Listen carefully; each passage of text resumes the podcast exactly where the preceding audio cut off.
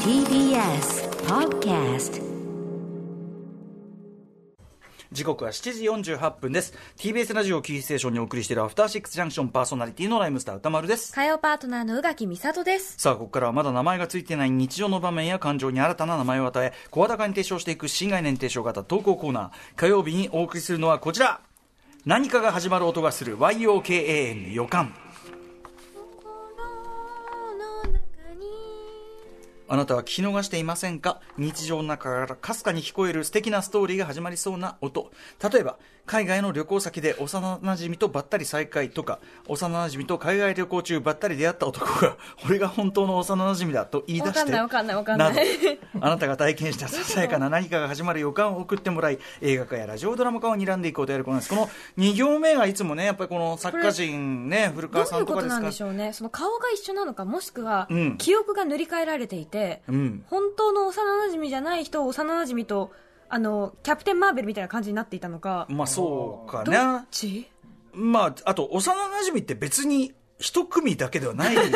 ので、別に 本当と、は俺が本当の幼馴染であっても別にいいんですけどっていう ね、うん、ことがありますけどね。いやいやいや、ということで、まあ、この2行目いつもね、あの、はい作家人のこう魂が入ったね、一行何が来るかなって思ってます。はい。えー、ということでね、メール朗読中の BGM は特に指定がない限り、オフィシャルヒゲダンディズムさんの曲を何食わぬ感度で使用しているというこのコーナー。とうございます。早速ですが、行ってみましょう。今回、はい、ラジオネーム、シルベチカさん、女性の方からいただきました。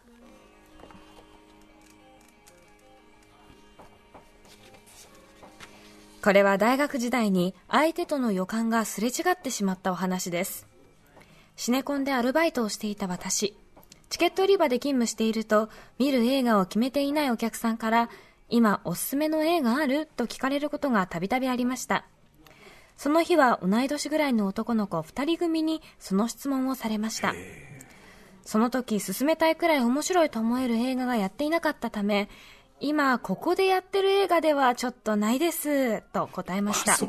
当時の映画館関係者の皆様、すいません。そこから少し映画談義をした後、片方の男の子がこんな風に話しかけてきたのです。はい、あ私ね、えー隣町の映画館でやってるあの作品わかる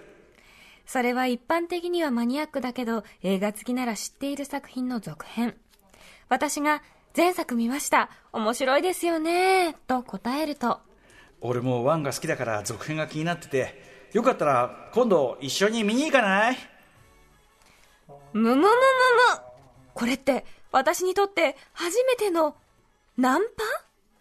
突然の誘いにちょっと嬉しくなりつつも、真面目系が好みな私は、ナンパイコールチャラいと決めつけ、もしもそのデートがうまくいって付き合ったりなんかしちゃったら、チャラい彼氏に振り回されることになるのではと、まだありもしない未来を妄想し、お断りしてしまいました。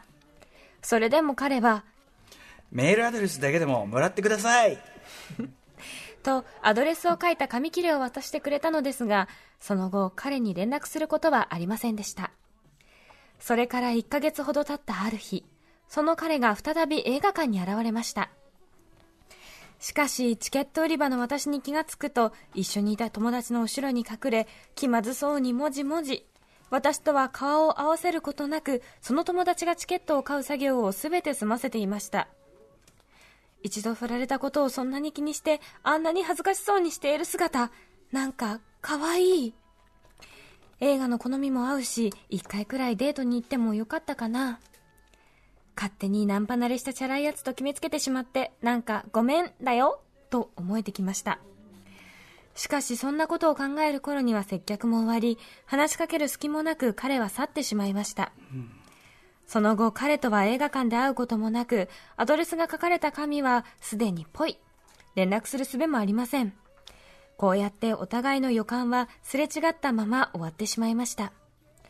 あれから10年ほど経った今でも、あの時難しく考えすぎず、デートに行っていたらどうなっていたかなぁと、ふと思い出すことがある、青春時代の淡い淡い思い出です。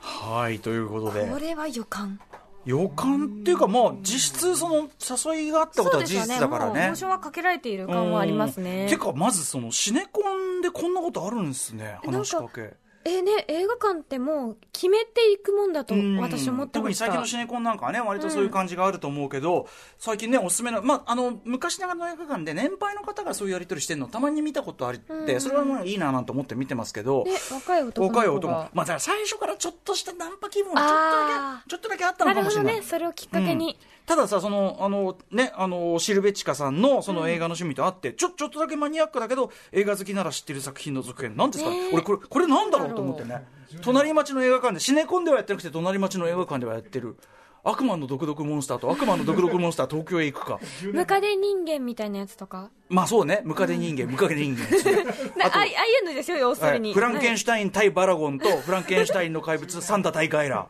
そういったあたり、ねおそらくおそらくこのあたりかと いろいいろいろある10年前か10年前なんだろうなえ10新年前っ作て新作じゅ新作で10年前の2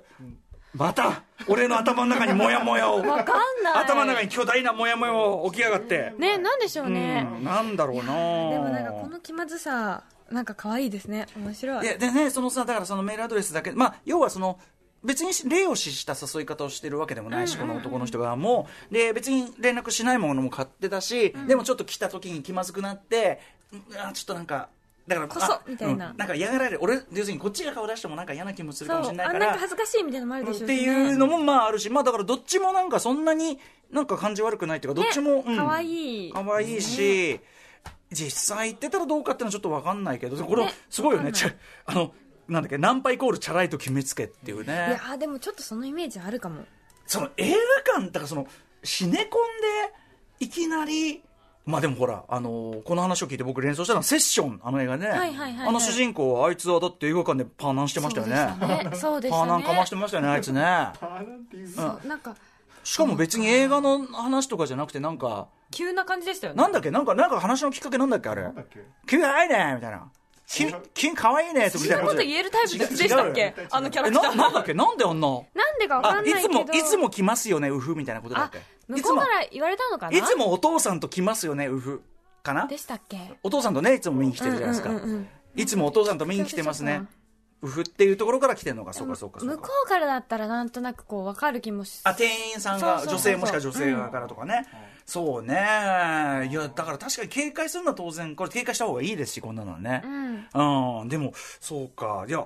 一番気になるのはやっぱりこのねマニアックだけど映画好きなら知っている作品の続なんだ編ろ10年前うマニアックでしょ何